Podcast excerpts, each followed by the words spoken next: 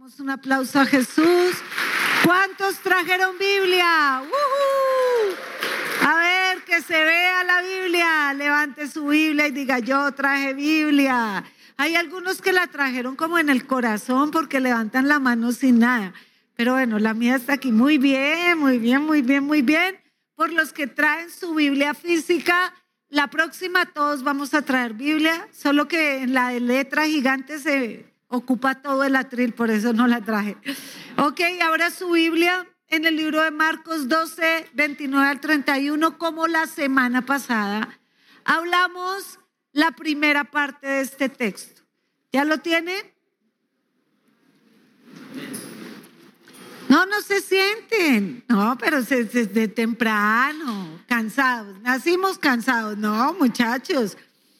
Eso, con actitud para leer la palabra es cortico. Dice, Jesús le respondió, un, dos, tres, el primer de todos, léalo si no tiene Biblia, está en la pantalla, es, oye Israel, el Señor, nuestro Dios, el Señor uno es, ¿cierto? El que sigue para que ellos vayan 30. Muy bien. Y amarás al Señor tu Dios con todo tu corazón, con toda tu alma, con toda tu mente y con todas tus fuerzas.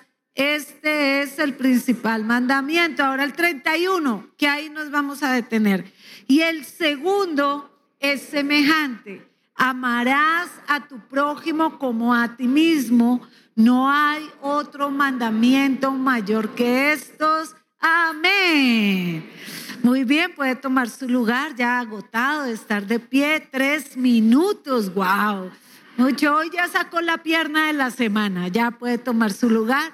Hoy saludamos a todos los que nos visitan por primera vez. Levante su mano, muévala, muévala. No, uh, hoy está concurrida la asistencia.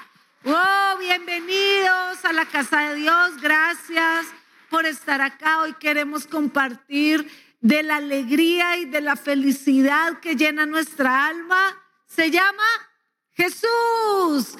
¿Cuál es la felicidad de esta iglesia? Muy bien. Jesús, Él es la razón por la cual hoy estamos en este lugar. Él es el motivo de nuestra felicidad. Él es eh, quien hace posible esta reunión y para Él toda la gloria y toda la honra. El tema de hoy, como a ti mismo, diga como usted, como a mí mismo, diga, como a mí mismo. Otra vez. Sí, entonces vamos a amar al prójimo como a ti mismo. Y hoy el tema es como a ti mismo. La verdad, la semana pasada hablamos de cuán importante es que nuestro corazón sea un corazón para Dios. Y estábamos hablando la semana pasada de cómo hay preguntas importantes, trascendentales, fundamentales para nuestra vida y fueron preguntas importantes que le hicieron ciertas personas a Jesús. Y hoy vamos a ir a una de esas preguntas donde él contesta una pregunta muy importante. Vamos a ir al libro de Lucas capítulo 10, versos 25 al 37.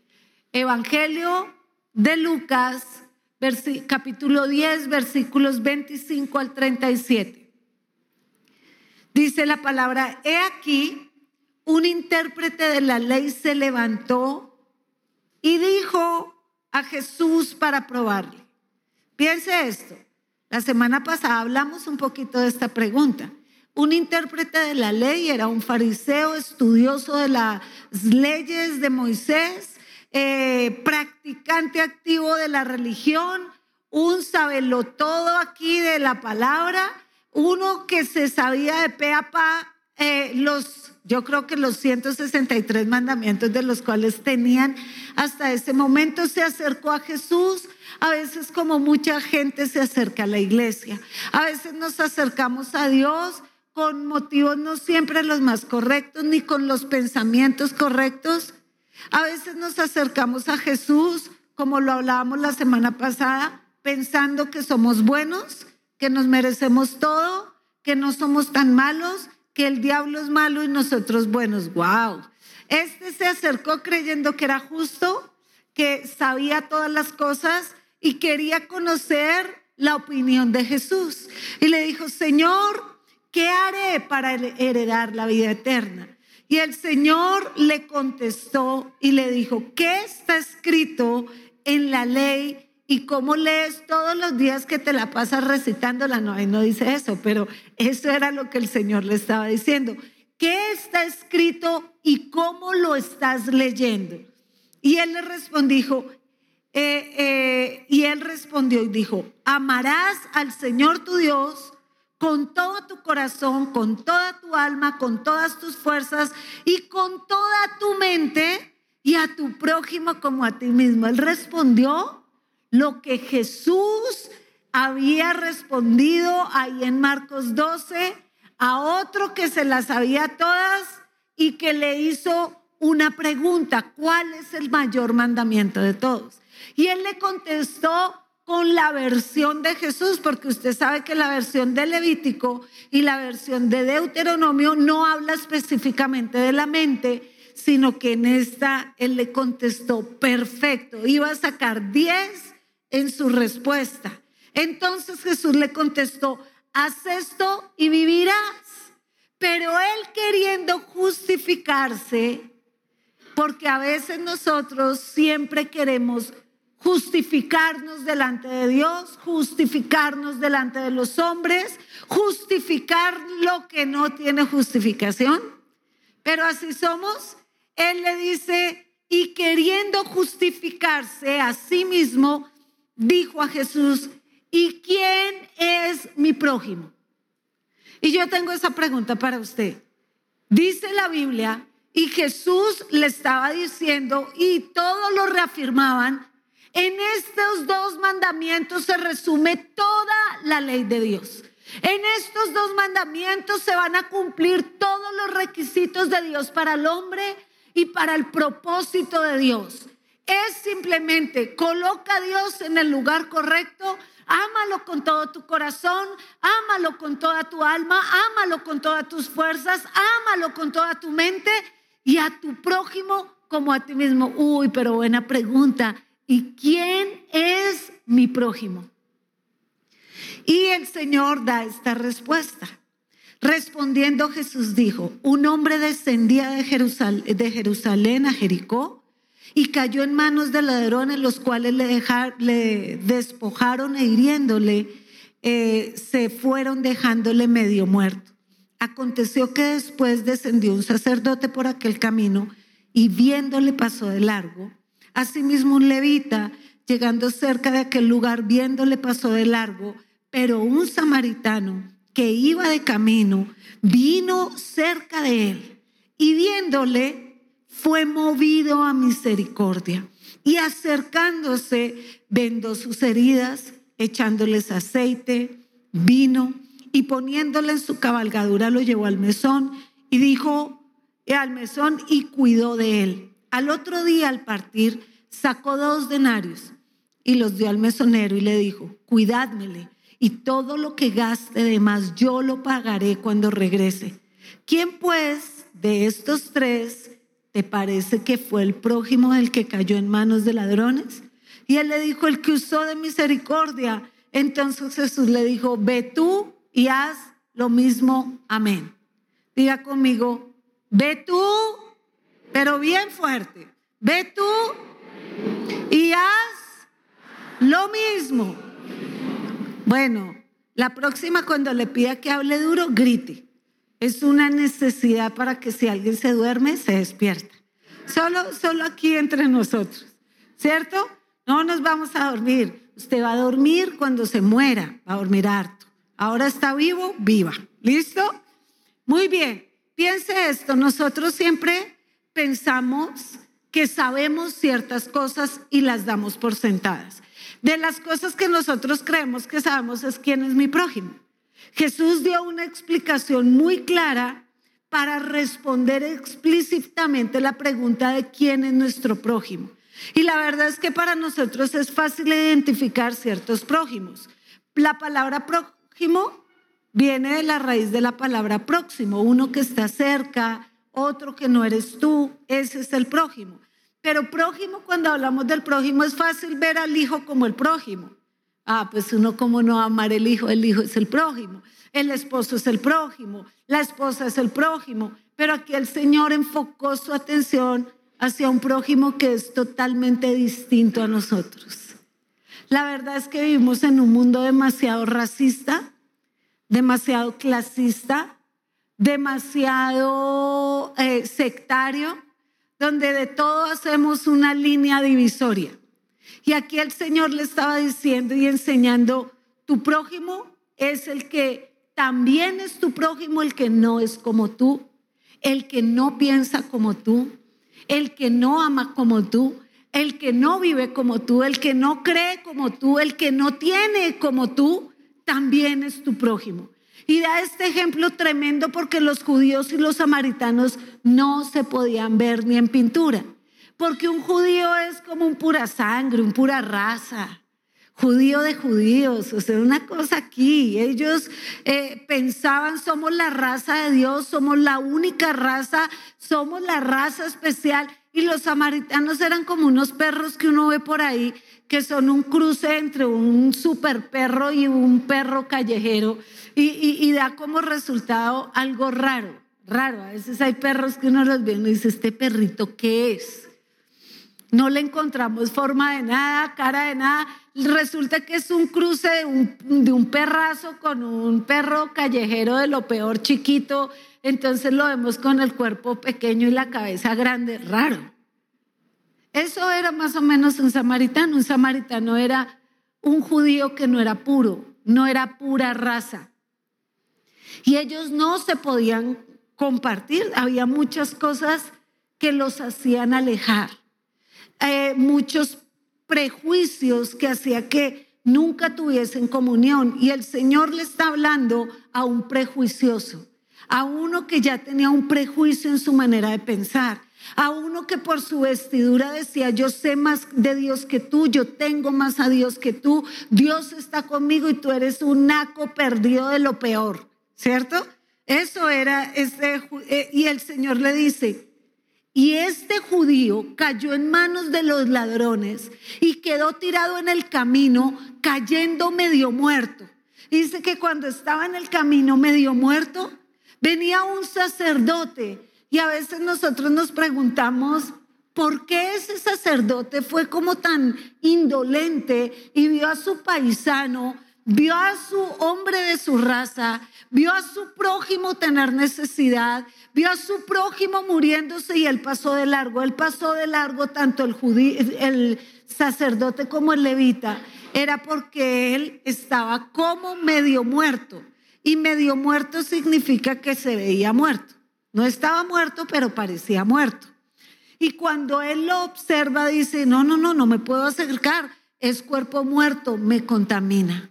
Si me acerco a este moribundo me contamina. Yo le doy la vuelta y sigo de largo. Y el otro pensó, eh, me contamina, doy la vuelta, pero dice que un samaritano. Y él empieza a hablar y dice, ¿quién es mi prójimo? Mi prójimo es todo aquel que puede ser tu enemigo, es tu prójimo. Por eso el Señor dice, oíste que fue dicho, amarás a los que te aman y odiarás a tus enemigos, pero yo os digo que amen a vuestros enemigos. El prójimo, despierte, gracias, buenos días. Gracias, gracias, muy bien. El prójimo también es su enemigo, es su detractor, es su traidor, es el asesino, es el violador, es el corrupto, es el ladrón, es su vecina que le cae gorda, es su suegra, es su prójimo, también son sus prójimos. Y lo primero que el Señor le estaba enseñando en esta ilustración es, es verdad que todo el que no soy yo es mi prójimo, pero no estás llamado a amar al prójimo que tú quieras como a ti mismo, sino a todos los demás como a ti mismo. Y a mí me impacta porque dice que lo primero que viene a un corazón genuino es que fue movido a misericordia, se detuvo lo levantó, lo limpió, lo vendó, lo cargó, lo llevó a un lugar donde él pudo estar, cubrió sus heridas. ¿Y cómo nos gusta ver que Jesús hace eso con nosotros? ¿Cómo nos gusta saber que hay alguien que nos ama, que ha sido todo para nosotros, pero cuánto nos cuesta hacerlo con un semejante? La verdad es que quiero decirle, diga conmigo, hechos son ¿Hechos son qué? Aquí. Ajá, acá dicen así. Ese es un dicho muy mexicano. ¿Cómo es? Hechos son amores. La verdad, el sacerdote y el levita pudieron decir, ay, pobre infeliz compatriota, está medio muerto o muerto, pero no, que no me contamine. Y se fue, se fueron a adorar a Dios, se fueron a cantar a Dios, se fueron a, a la iglesia, se fueron a cantar la alabanza, cuidando que otro que piensa diferente a ti no te contamine. Estamos en un mundo con un corazón demasiado racista. Yo no sé, pero pues el estigma del colombiano hace muchos años era, usted viene de Colombia y le sacaban todos los perros a que lo lieran a uno en los aeropuertos. ¿Por qué? Porque pues Colombia, imagínense en la época que empezamos a salir al exterior, años 90, principios de los 2000, más bien 90, terminando los 90, entonces todo era Pablo Escobar. ¿Cómo se llama? Gloria Salamanca. ¿Escobar? No, Escobar no, no, no soy de esos. Todo era narcotráfico, todo era mala fama, todo era, y era una X. Los que vienen de Colombia a la derecha, ya éramos sospechosos. ¿Por qué? Porque hay un estigma. Estamos en un mundo donde el prójimo es el que me conviene. Y el Señor se lo estaba diciendo a él, tú que te justificas, te voy a enseñar. Ese samaritano que tú aborreces, ese que no se parece a ti, ese que no piensa como tú, ese que no baila como tú, no canta como tú, no cree como tú, es tu prójimo. Y quiero que entienda algo. Hechos son amores.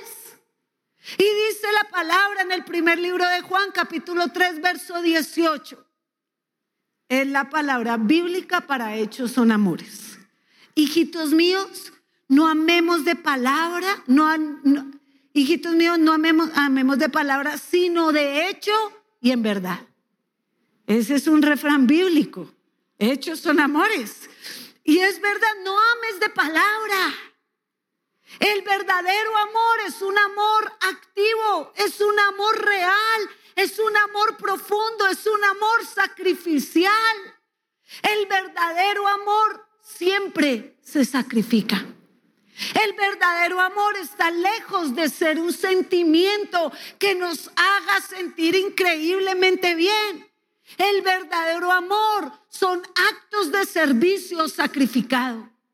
¿Sabe? Yo tengo tres hijos y todos fueron tan diferentes cuando fueron bebés. Pero todos me producían lo mismo cuando lloraban a la una, dos, tres, cuatro y cinco de la mañana.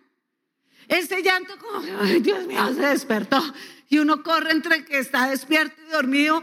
Yo no me ponía emocionada, ay, cuánto amo a mi bebé, cómo chilla cada hora, qué alegría. Quiero que chille cada cinco minutos. Claro que no. Pero el amor son actos de sacrificio conscientes y voluntarios. El amor, la verdad, como lo expresa Pablo, quiero que abra su Biblia en el libro de Romanos capítulo 13 y vamos a estar estudiando de los versos 8 al 11. Dice la palabra, no debáis nada a nadie. Y eso sí que, mejor dicho, estamos en el mundo del crédito fácil.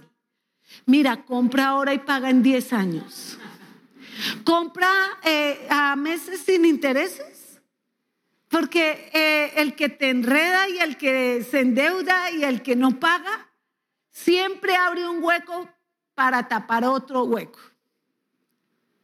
Así es que en otra oportunidad vamos a hablar de cuán importante es no tener deudas. Pero me encanta este texto porque comienza, no debáis nada a nadie. ¿Y sabe por qué? Porque cuando tú le debes algo a alguien, eres esclavo de aquel al que le debes algo. Cuando alguien eh, le debes dinero, eh, se enseñorea de ti. ¿Cuánto honra hay para las personas que pagan sus deudas? Paréntesis entre lo que vamos a hablar, sea una persona de honor, pague lo que debe. Porque eso puede dañar mucho su testimonio. Usted tiene que ser una persona de honor. ¿Cuántas personas de honor hay en este lugar? no, no, no. La levantan dos o tres con, con inseguridad. Uh, uh, como que pagué ayer, pero debo lo de mañana. No. E, el honor es esta determinación en nuestro corazón de no deber. Pero hay una deuda que es eterna, hay una deuda que es impagable, hay una deuda de la que nosotros debemos estar conscientes. Y usted me dirá, no me diga eso, pastora, que yo nado en mis deudas, usted me va a poner otra. No, hay una que está en la palabra, dice, no debáis nada a nadie, sino el amaros los unos a los otros. Eso quiere decir que hay una deuda de amor al prójimo. ¿Sabe que estamos en la tierra para completar siempre el plan, la obra, el propósito de la obra redentora de Jesucristo en la tierra? Somos instrumentos de Dios, somos instrumentos en las manos de nuestro Redentor todos los días de nuestra vida. Todo aquel que ama a Dios, como dice la palabra y la escritura, es un instrumento de Dios y de su poder en la tierra. Hoy tú tienes la oportunidad de ser instrumento en las manos de Dios. ¿Cuántos dicen amén? Y la verdad es que cuando el Señor le contesta diciendo, tu prójimo es el que no quieres. Tu prójimo es el que no es como tú. Y además tienes una deuda con ellos. Eh, tienes una deuda de amor con tu vecino. Tienes una deuda de amor con tus hijos. Tienes una deuda de amor con tus padres. Y tienes una deuda de amor con la sociedad, con los que son diferentes a nosotros. Dice, no debas nada a nadie, sino el amaros, porque el que ama al prójimo ha cumplido la ley. Aprendíamos la semana pasada que la ley de Dios estaba condensada en dos grandes mandamientos, uno era amar a Dios sobre todas las cosas, con todo el corazón, el alma, la mente, las fuerzas, y el segundo, semejante a este, era a, tu prójimo como a ti mismo, pero aquí Pablo metió todo en uno y dice, porque el que ama a su prójimo ha cumplido toda la ley. Y yo le decía, Señor, tremendo, tremendo que haya mandamientos tan sencillos, tan precisos, tan concisos, tan ignorados conscientemente por nosotros, tan nosotros de doble a veces moral, de, con esta doblez, esta falta de integridad en nuestro amor y en nuestra adoración. Por eso somos incapaces de reflejar este amor de Cristo. Dice, porque el que ama a su prójimo ha cumplido la ley. No adulterarás, no matarás, no hurtarás, no darás falso testimonio, no codiciarás. Cualquier otro mandamiento en esta sentencia se resume. Amarás a tu, eh, a tu prójimo como a ti mismo. El amor no hace mal al prójimo. Así que el cumplimiento de la ley es el amor. Es que el amor es como dice Primera de Corintios, el amor no hace nada indebido, el amor no busca lo suyo, el amor no es jactancioso. Y cuando hablamos de deuda, de deber, es un deber, es una obligación, es un, un llamado al honor de nuestra fe. En el diccionario la palabra deber es estar obligado a algo por una ley divina, es un deber, un deber natural o a una ley divina o natural o positiva. Un deber de patria, un deber de cristiano, un deber de adorador. Aquel que se dice, yo cumplo con mi deber. A veces, eh, cuando éramos pequeños, pues a veces me da pena contar cosas. Hoy sí mi mamita está aquí, conmigo, a mi lado, hermosa, sana, cuando éramos chiquitos vivimos cosas duras y entre las cosas duras que vivíamos es que cuando había problemas a veces llegaba la policía Esos eran problemas de, de, tipo de alto nivel. O sea, y cuando llegaba la policía, yo siempre tenía esta expectativa. Ellos nos van a ayudar. Ellos nos van a ayudar. Uno chiquito y ve un policía, lo ve como un héroe. Lo ve como alguien que tiene un uniforme y lo porta con un deber, el deber de servirnos. Pero eran más terribles que lo que pasaba en mi casa. Se hacían los bobos, no nos ponían cuidado y se iban. ¿Y sabe esto que producía en mi corazón? Un dolor, una tristeza, un, un, sentido de desprotección y un rechazo hacia ese tipo de personas que tienen un deber moral, un deber ético, un deber social y se van como el sacerdote, como el levita, como ignorando la realidad de la necesidad que otro vive. Qué triste. Es fácil verlo en un gobierno que roba, o en un maestro que nunca se preparó para enseñar y roba. Es fácil verlo en, en la gente que debería hacer algo y no lo hace, pero es más triste cuando tú te llamas cristiano y ves a tu hermano tener necesidad y cierras contra él la mano. ¿Cuál amor? ¿Cuál amor? ¿Cuál fe? ¿Cuál adoración? ¿Dónde está la evidencia de tu fe? está en el amor que tenemos hacia el prójimo. Y cuando yo hablo de amar al prójimo, a veces veo nuestra actitud indiferente hacia la gente que está en la calle y tú puedes predicarle el Evangelio y no lo haces porque te incomoda. Porque qué oso, no, qué oso. Yo qué le voy a decir, no es apropiado. ¿Qué es apropiado? Entonces, eh, no hables con esa mujerzuela que vive en la esquina, que es una cualquiera mujerzuela horrible. No la mires, mi amor, nosotros vamos a la iglesia. No seamos tan fariseos. Esa mujerzuela horrible, Jesús la ama. Sobre esa persona malvada sale el sol, que llena de sol tu propia casa. Esa persona humilde que, que, tal vez no habla como tú, nunca fue a la escuela como tú, es tu prójimo. Pero no una sociedad toda banal, toda tonta, toda falsa, llena de eh, arribismo y de deseo de ser lo que no somos, de pretender lo que no somos. El Señor dijo, cumple tu deber como hijo mío y tú tienes una deuda. Ama. Y amor no es el amor de este mundo, este es un mundo que no ama. Un mundo permisivo que llama a la permisividad amor. Yo no puedo creer cómo alguien va a una escuela, enseña una cátedra y ve a esos niños muriéndose de necesidad y no hace nada porque no le importa, porque no es su chamba, porque para eso no le pagan. No, es que ven niños siendo abusados sexualmente, perdidos en su identidad sexual, pero no nos importa porque yo soy profe de matemáticas. A mí no me pagan para eso.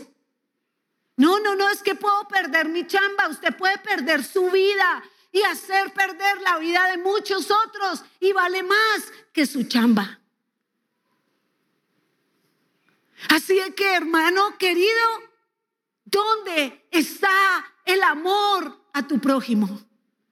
A ese que es difícil, a ese que, que te lastimó, a ese que es tu enemigo. Tenemos una deuda. ¿Qué significa tener la deuda de amor? ¿Qué significa estar endeudados de amor? Y yo lo entiendo porque siempre le decía al Señor, no es que yo te quiera pagar, porque a veces me pregunté, ¿está mal sentir lo que yo siento? Desde que conocí al Señor siento algo y es como un deseo, no de pagarle porque no puedo, pero hay una sensación de deuda en mi corazón tremenda, tremenda. Y entonces entendí por qué tenemos esta deuda en el corazón. No es porque nosotros seamos tan buenos que queremos pagarle a Jesús. Es por lo que dice la escritura. Primera de Juan 4:10. Y en esto consiste el amor. y tan lindo. O sea, la Biblia nos va a dar una respuesta siempre. No en que nosotros hayamos amado a Dios, sino que Él nos amó a nosotros y envió a su Hijo en propiciación por nuestros pecados. Y es lo que hemos aprendido. ¿Qué hemos aprendido? Que la diferencia de nuestra creencia cristiana versus las creencias de todo el mundo están en este versículo. Yo recuerdo cuando Jesús me encontró, lo primero es que esta es la única religión del mundo en que nosotros no buscamos a Dios, sino que Dios buscó a su pueblo por medio de su Hijo. Y es la verdad, cuando yo iba a ir a la iglesia, yo no quería ni a Jesús ni a la iglesia. Y yo estaba en mi universidad y vino mi amiga la cristiana y yo decía, ya viene, uy, me le pierdo. Y yo me escondía ya de ella porque yo dije, ay, me va a predicar. Cada vez que me veía me predicaba y ella entraba por la derecha y yo corría por la izquierda. Y yo decía, ay, allá viene, allá viene. Hasta un día que me dijo, estábamos estudiando súper juntos, me dice, ay, me voy. Las cinco, Dios mío, me voy para la iglesia.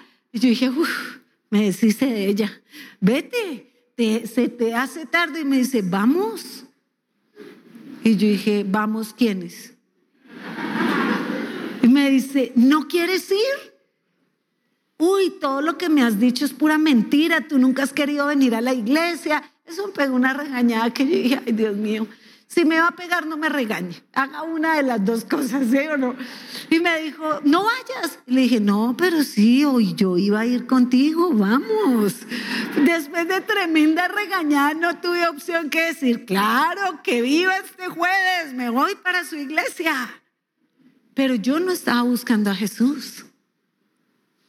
Él sabía que yo era como ese judío herido, medio muerto, desprovisto de todo lo que necesitaba.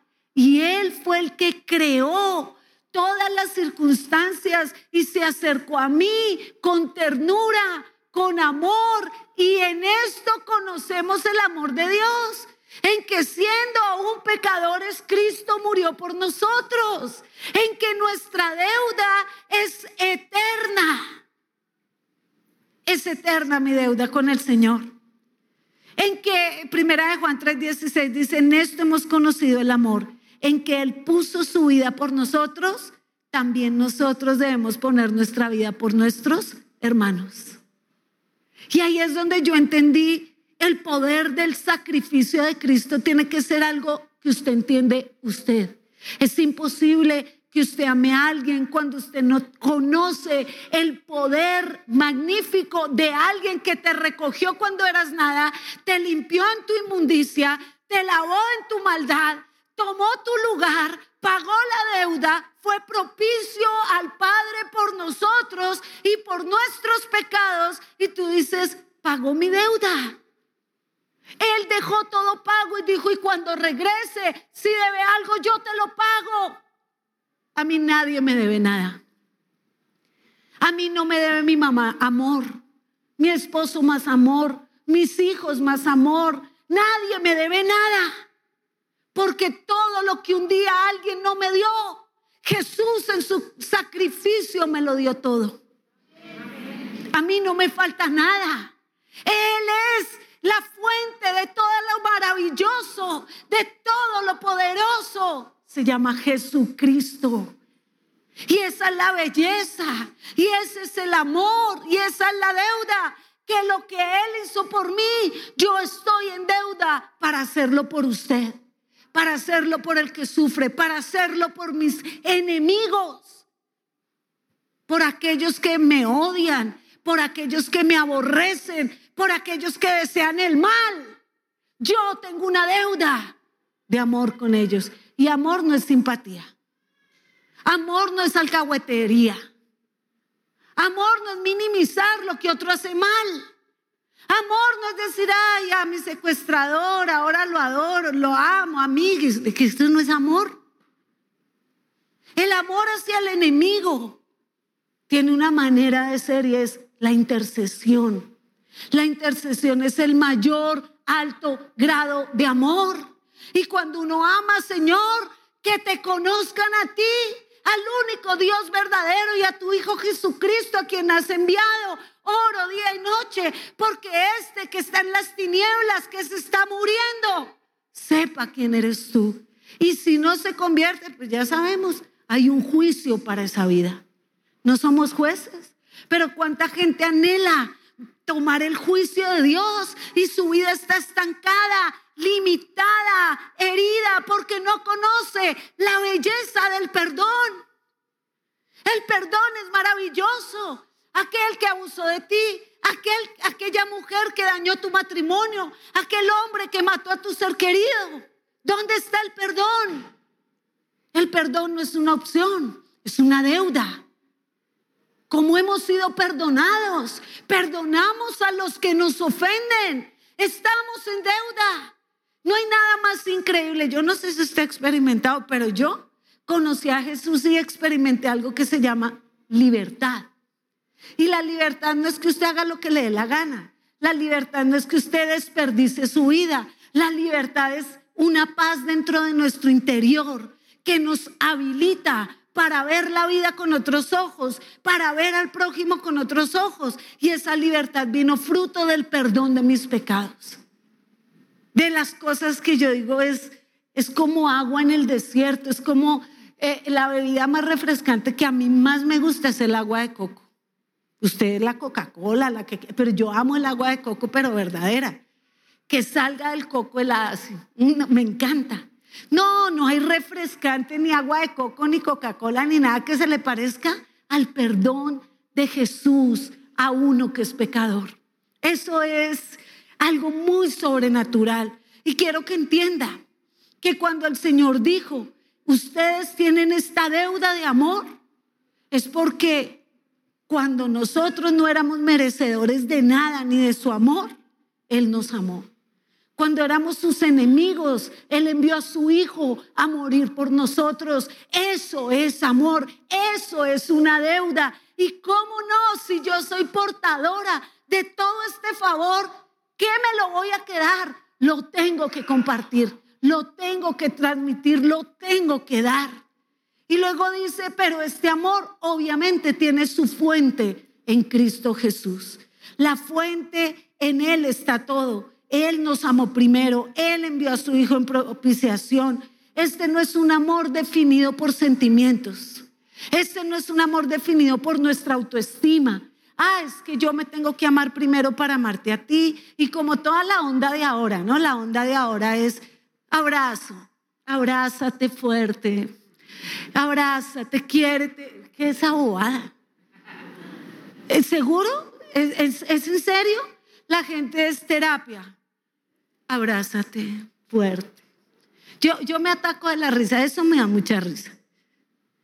Porque hoy todo es auto, autoestima, hazlo tú mismo. Todo es hazlo tú mismo, eh, tú lo puedes hacer solo, tú puedes, y la verdad es que no es cierto, no es verdad, es mentira. Autonada, no hemos podido autolimpiarnos, ni autosantificarnos, ni autoperdonarnos autonada. Es mentira. La única manera este amor verdadero se define, no como lo define este tiempo, en sentimientos, en emociones, en permisividad. Es que soy tolerante a ti. Te veo ir directo a la muerte, pero te empujo con cariño.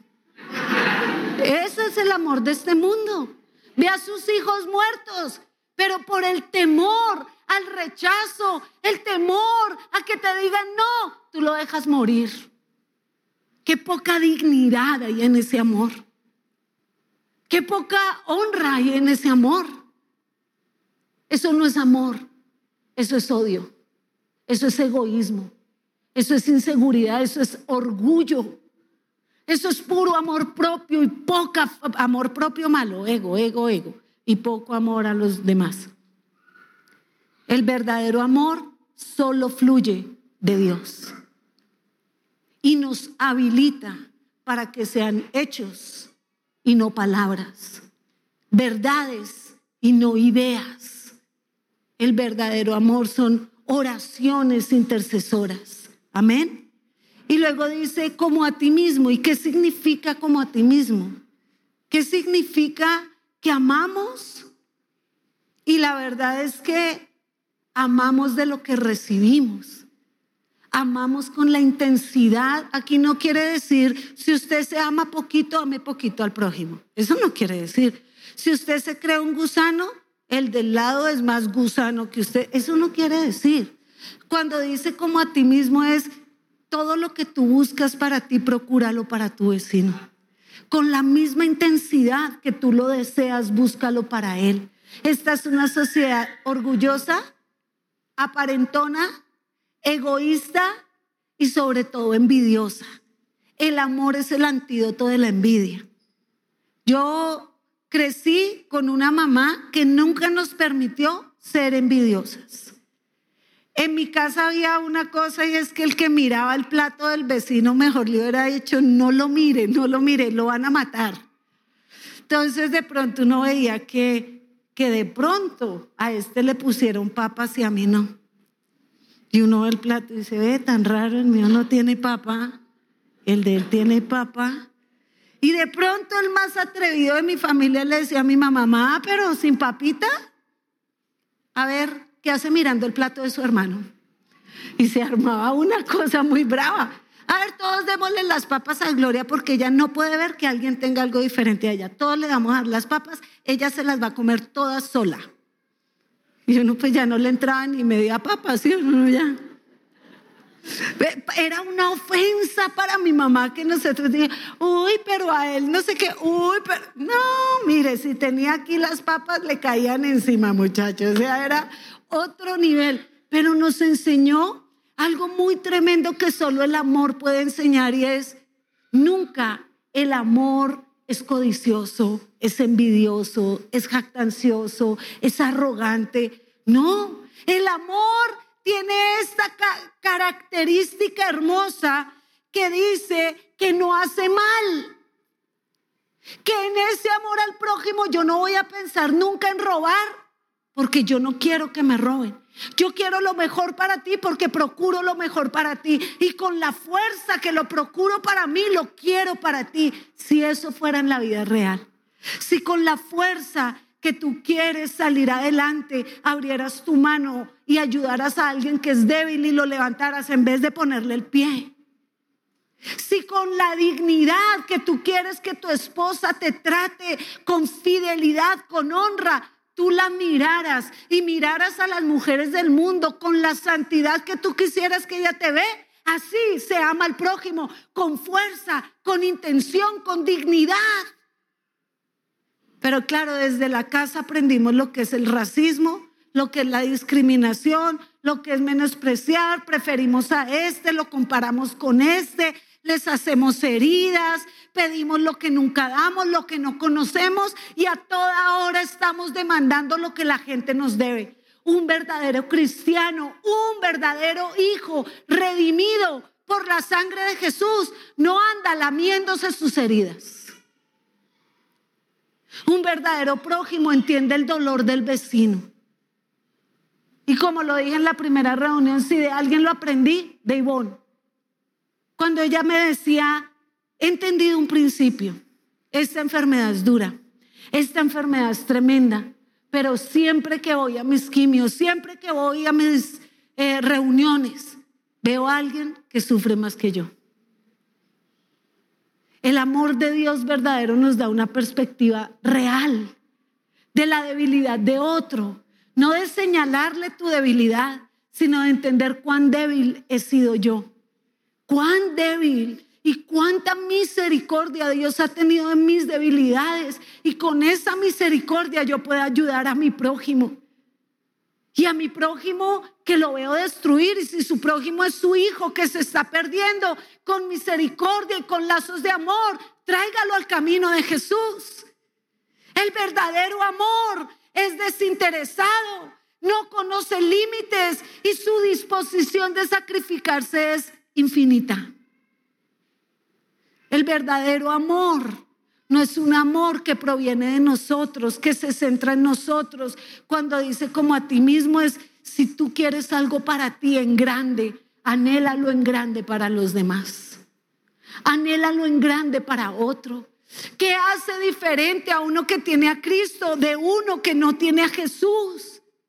La diferencia es que nosotros entendemos la deuda de amor con nuestro prójimo. Día y noche, la deuda de amor. Entonces podemos orar como Jesús dijo. Orad por los que os maldicen. Bendecid a los que os aborrecen. Y nuestra oración por ellos es sencilla. Tú no vas a ser amigo de tu enemigo. Vas a orar a Dios, vas a interceder por él. Vas a gemir por él. Y la intercesión y la oración intercesora transforma los corazones, cambia la visión, cambia la manera de pensar. Y cuando cambia una manera de pensar, cambia una manera de vivir.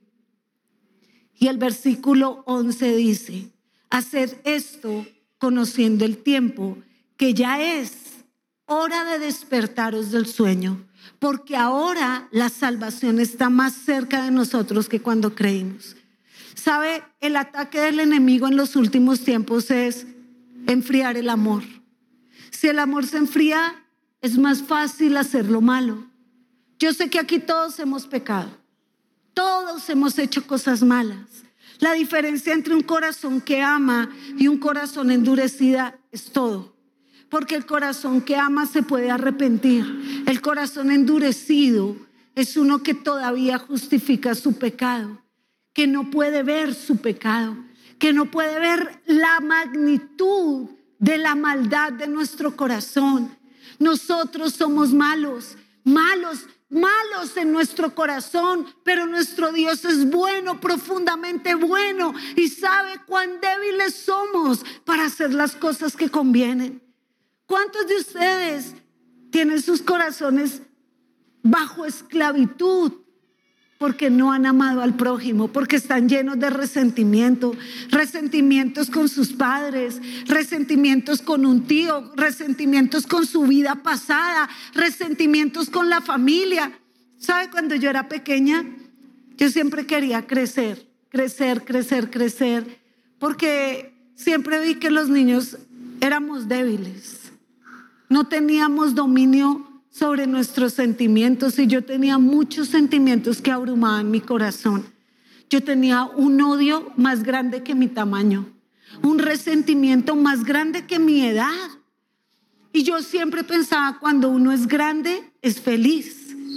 Y pensaba que los grandes éramos felices porque teníamos en cierto grado dominio de la vida. Y uno podría decir, si estoy mal, me voy para allá. Y si no me gusta esto, me voy hacia esto porque es mi elección. Pero saben, la verdad es que el corazón que no perdona se hace esclavo de aquel al que le debe. Si tú crees que tu padre te debe algo, nunca tú saldrás de la cárcel de la esclavitud. Si tú crees que la vida te debe algo, nunca saldrás de la cárcel de la esclavitud. El Señor dijo, conoceréis la verdad y la verdad te hará libre. Y la verdadera libertad es aquella que nos deja ser, amar, crecer. Y he visto adultos ser señores casados llenos de amargura. Porque nunca perdonaron a su mamá, a la mujer que tal vez los dio la vida, pero nunca los crió, nunca los tuvo, los abandonó. O tal vez fue una mujer cruel, golpeadora, amargada, o simplemente ni la conocen, no saben quién es. Esto aplica para papá, mamá, hijos. Tantos vieron pleitos, borracheras, golpes, heridas. Pero ¿por qué cargar toda la vida pegada a un muerto? ¿Por qué deber toda la vida nuestra felicidad a alguien que nunca nos va a poder compensar los años de dolor ni de tristeza?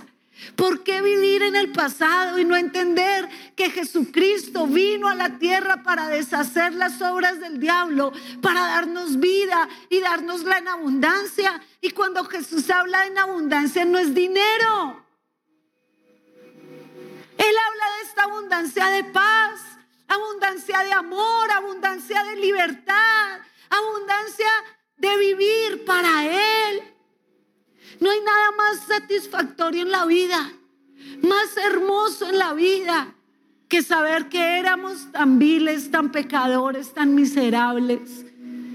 Yo me pregunto, ¿habrá alguien en la tierra que el día que Jesús vino a recogerme, a encontrarme en mi pecado, en mi maldad, hubiera dicho, no, yo doy todo por gloria?